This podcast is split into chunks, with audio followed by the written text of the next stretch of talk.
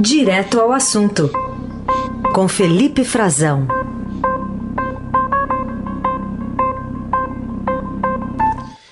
Felipe Frazão, conosco nesta semana no Jornal Dourado. Bom dia. Bom dia, Heisen. Bom dia, Carol. Bom dia aos melhores ouvintes. Como vão? Olá, bom dia. Tudo certo. Vamos continuar aqui também em alguns casos que a gente trouxe ao longo da semana. Um deles, né, a grande pergunta, cadê a mulher do Queiroz? Enquanto a gente não sabe, a gente vê as anotações dela, né, reveladas mais uma vez pelo Caio Sartori, lá do Rio de Janeiro. Exato, a, essa reportagem importantíssima aí que o Caio está trazendo desde ontem, um, um, belo trabalho de, de repórter mesmo, né, com, teve acesso a documentos que estão há muito tempo em posse do Ministério Público do Rio, na investigação lá da rachadinha, né, que envolve o senador Flávio Bolsonaro. E é, esse material o Estadão tem com exclusividade, o Caio desde ontem está revelando, é, e hoje mostra um pouquinho mais de como os investigadores têm material que desmonta as versões oficiais de defesa. Né? A cada momento que se apresenta uma versão, os investigadores começam a vir a público, né, ou seja por meio da imprensa, ou talvez até mesmo nos já tenham enviado esse material para a justiça. A partir dessa investigação está sob sigilo ainda, mas a gente tem revelado. É, o caderno da Márcia é um desses documentos que o Estadão obteve acesso e mostra que tinha todos os contatos ali da família presidencial. Tinha contatos também de assessores do presidente, tinha contatos de, do sócio do Flávio Bolsonaro naquela loja de chocolates dele lá no Rio, tinha contatos de outros parlamentares. Isso era uma espécie de orientação para quem a Márcia Foragida, mulher do Queiroz, também investigada, ela era suspeita que, que fosse né, empregada fantasma no, no gabinete do Flávio Bolsonaro na Assembleia Legislativa do Rio, que assim que Queiroz fosse preso, preso ali estariam algumas orientações, claro, se ela também não fosse presa, como ainda não foi. Talvez essas orientações tenham dado certo, né? O plano do Queiroz, porque ninguém achou a Márcia ainda. Frazão, e nesse sentido a gente é, tem que olhar para essa, essa caderneta com é, aliás, a gente não, né? O, o núcleo do governo olha para essa caderneta aí nas mãos da, da mulher do, do Queiroz com, com qual grau de preocupação? Olha, o, até a, a, caderneta é pouco é, explicativa quando se refere ao Bolsonaro, a, a Michele Bolsonaro, a primeira-dama, mas, claro, é, é, não dá para dizer ali que eles tinham algum envolvimento direto com ela ou especificamente com a fuga dela. Mas é um indício muito ruim. Politicamente desgasta mais uma vez o governo, é, atrapalha a tentativa de afastar completamente o caso Queiroz do Palácio do Planalto. Quando se encontra um documento que tem telefones associados à família presidencial, assessores do presidente, né, nas mãos de um investigado, no caso de dois investigados, né, porque a, a Márcia também é investigada nesse caso e está foragida, isso joga de novo o assunto, pelo menos politicamente, para dentro do Palácio do Planalto. E tem mais, é, o, o, o, o Acef, né, que era o defensor aí do Flávio Bolsonaro, foi advogado do presidente em outras causas, ele estava como o suposto anjo, ele de fato, pelo que tudo indica, estava escondendo ou ajudando aí a, pelo menos, proteger, eh, tirar o Queiroz da cena, da, da, do foco da imprensa, para proteger o presidente. Isso aí é mais um indicativo, Carol e do material que o Estadão revela hoje, que tem ali os paradeiros deles. Uhum. É, três endereços, pelo menos, ali ligados ao ASEF, né, que são relatados hoje nessa reportagem também do, do Caio Sartori. O, eu queria trazer agora de novo uma, aqui para o nosso ouvinte um tema que você está abordando já, inclusive uma reportagem sua, né, Frazão, desde o início da semana, questão lá dos penduricalhos para os militares, não para todos, né, para alguns. Ontem mesmo você falava aí de que a base da, do, dos militares ali está protestando, né? É, tem avanço aí nessa negociação? Tem avanço, mas só lembrar que esse, esses três endereços que o ACEF é, estariam ligados, ele escondia o Queiroz, estavam sendo já revelados pela imprensa, né? O trabalho da imprensa estava em cima, então teve ali em, em, Atibaia, né, que foi onde ele foi encontrado, também no Morumbi, já havia sido citado na imprensa, e também no Guarujá, também tinha sido citado na imprensa os endereços do ACES. Agora, aproveitando ali que o Queiroz também é da, da ala é, ligada aos militares, né, policial militar, vamos falar das Forças Armadas. Como você disse, havia uma, uma insatisfação, a gente vem trazendo detalhes sobre isso, e na base das Forças Armadas, com a remuneração salarial, né, o aumento de penduricalhos, Raíssa e Carol. E o governo reabriu ontem, retomou, depois da, dessa reportagem que o Estadão está fazendo, dessa série né, que, vem, que vem revelando ali esse aumento eh, que acabou caindo na conta dos militares agora na pandemia, numa situação difícil para se justificar, porque o governo está em dificuldades econômicas, né, caiu muito a receita e essa é uma despesa muito pesada apesar de ao longo do tempo o governo dizer que ela se sustenta, pelo menos se sustentava quando foi projetada. Agora o governo reabriu, retomou, convocou ontem, depois que a gente falou aqui na Eldorado de manhã, o governo convocou uma reunião com os representantes da baixa patente, dos reservistas e das pensionistas militares para retomar uma negociação salarial com eles, porque eles reclamam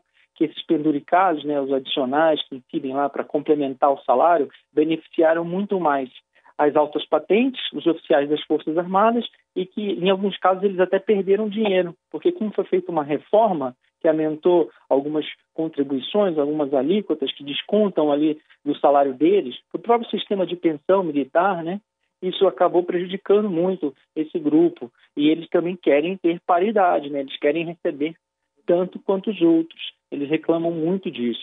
E o governo estava, segundo senadores da base aliada, senador Major Olímpio, senador Isalci, o governo estava tripudiando, estava enrolando há quase sete meses esses praças, porque tinha prometido que assim que a reforma fosse aprovada do jeito que estava, a reforma dos militares no fim do ano passado, os receberia para dar início ali a uma conversa sobre qual era a insatisfação e como poderia resolver. Prometia ali, já assinava que não daria um projeto de lei novo, fazendo o quê?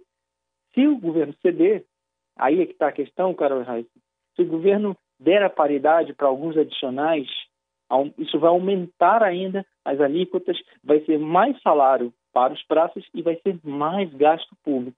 Só que tem um problema aí, um entrave que muitos não prestaram atenção ainda.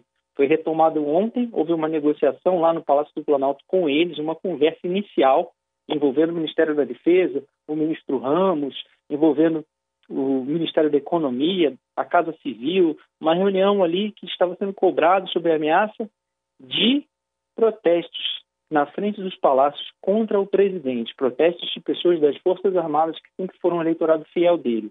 Só que tem um veto ao aumento no, no, dos salários até do, o fim de 2021. Está congelado por uma lei aprovada e sancionada já pelo presidente. Então isso vai dar problema, não vai ser facilmente solucionado. Muito bem, desenrolar que a gente vai acompanhando também aqui na Rádio Dourado, que esse privilégio de conversar com o Frazão aqui todos os dias. Frazão, queria ainda falar contigo sobre uma reportagem do Estadão de hoje, falando das intenções do presidente recriar a TV internacional, porque parece que a imagem do Brasil lá fora não está muito boa. Então, a sacada aqui é, é falar bem do Brasil para ver se isso cola lá também. É isso?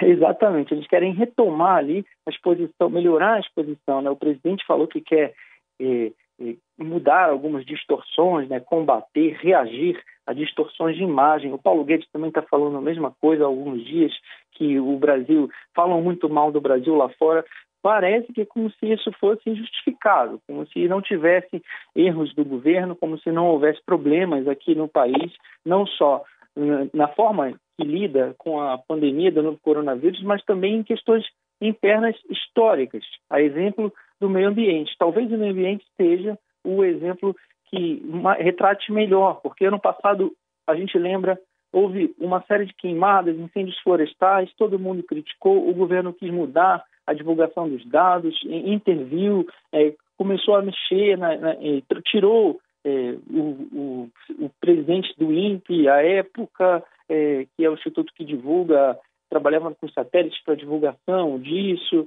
desses dados, né? Ali mudou uma série de questões, transformou, militarizou tudo mais, e esse ano, novamente, as queimadas estão aumentando. É mais desgaste internacional. Os investidores é, enviaram uma carta para o governo reclamando. A gente é, já viu isso acontecer antes também, mas com menos é, ênfase. Né? Agora é de investidores que trabalham com isso, reclamando da forma que o Brasil lida e que eles acham que isso não é sustentável. Então, não recomendam o investimento aqui no Brasil. Aí pegou no governo. Né? Aí o Paulo Guedes acordou, o governo está numa operação de reação e isso envolve, pelo menos na área das comunicações, a recriação aí desse serviço internacional da TV Brasil. Seria um canal voltado aí para o público estrangeiro, que estaria disponível eh, nas plataformas digitais, né, eh, em streaming, eh, por demanda, e ali comandado pelo ministro, uma ideia do ministro Fábio Faria, o novo ministro das Comunicações. É, mostra um pouco também os erros que o governo teve nessa área internacional. O governo, o, presidente tinha um preconceito com a EBC, com a TV Brasil, e prometeu extinguir. Depois os militares, o ex-ministro Santos Cruz, não permitiu, é, viu, se conseguiu convencê-lo a manter a EBC, manter a TV Brasil. O, a própria SECOM, a Secretaria de Comunicação, que hoje está lá com o Fábio Faria, ela extinguiu o serviço internacional, não há mais uma assessoria voltada para correspondentes estrangeiros, para lidar com a imprensa internacional, com a exposição do Brasil. Então, eh, agora o Brasil está pagando um pouco também por isso. Né? Se há, de fato, algum exagero, o Brasil tem menos meios hoje de combater esses exageros e ponderar a sua posição internacionalmente. Porém, acho que não é bem por aí. Acho que, de fato, as críticas é, tem algo seu fundamento, né? E o ministro, nesse contexto todo aí de meio ambiente, diplomacia, está balançando o ministro Ernesto Araújo? Está balançando. A gente contou aqui ao longo da semana né, que tanto ele como, como o Salles já haviam sido alvo de, de pressões né, para que fossem removidos do cargo e isso só está aumentando. Raíssa, Carol, ontem houve uma reunião eh, virtual, né, uma reunião é, para cerimônia de entrega de alguns equipamentos ali que a Embaixada da China estava doando aqui para o Brasil. O ministro não foi. O ministro é, enviou um representante, é, um outro diplomata, e lá falaram muito mal dele. Né? O, o deputado Fausto Pinato, que atua ali muito ligado ao agronegócio, ele é, é um dos interlocutores, uma das vozes políticas é, do agro no Congresso Nacional e também faz a interlocução com a China. Ele é muito ligado à China. Ele diz: esse cara vai quebrar o país. Ele está se referindo ao Ernesto Araújo, porque entende que as atitudes do Ernesto, o preconceito dele né, com, com a China, está contaminando a relação e pode prejudicar as exportações. A China é o maior comprador do país, é o maior destino de exportações, principalmente do agronegócio. Então, e não foi só ele, né? Ele pediu uma nesse esforço internacional que envolve rebater essa carta, criar esse, retomar esse canal, essa exposição por meio da EBC, esse canal de TV internacional, né? rebater essa carta é, internacionalmente, preparar uma resposta, envolve o Ministério da Defesa, envolve o Ministério do Meio Ambiente, o próprio Itamaraty. O Ernesto pediu para que unidades do Ministério das Relações Exteriores reunissem ali todos os feitos, tudo que eles atingiram nesse ano e meio aí de mandato, né? E aí pediu, fez um pedido urgentíssimo e eu conversei com o embaixador Paulo Roberto de Almeida, que foi um é um desafeto do Ernesto, e ele contou que, que foi distribuído para todas as unidades do Itamaraty, aí, pedindo uma, uma breve exposição, não precisava ser muito exaustiva, ele conta no blog dele também, e aí ele mostra ali, ele faz um, um resumo, eu recomendo para quem tiver curiosidade de procurar, ele faz uma resposta dos 18, na verdade ele diz ali que são a lista dele do que não foi feito pelo chanceler ou das trapalhadas, algo que ele chama assim, é, dos erros da, da, chancelaria brasileira atualmente. Ele é um adversário do Ernesto, né, foi punido por ele já, foi afastado do, do cargo que ocupava, e não deixa barato. Muito bem, está com problemas aí então o ministro Ernesto Araújo. E a gente agradece aí, Felipe Frazão, por estar com a gente essa semana. Obrigado, até mais. Obrigado, Heisen, Carol. Foi um prazer. Quando quiserem, eu volto aqui e vou fazer um jabazinho também para o pessoal escutar o podcast do Estadão Notícias, que tem hoje lá um material novo que a gente preparou com o Emanuel Bonfim, com a Jussara Soares e o Rafael Moraes.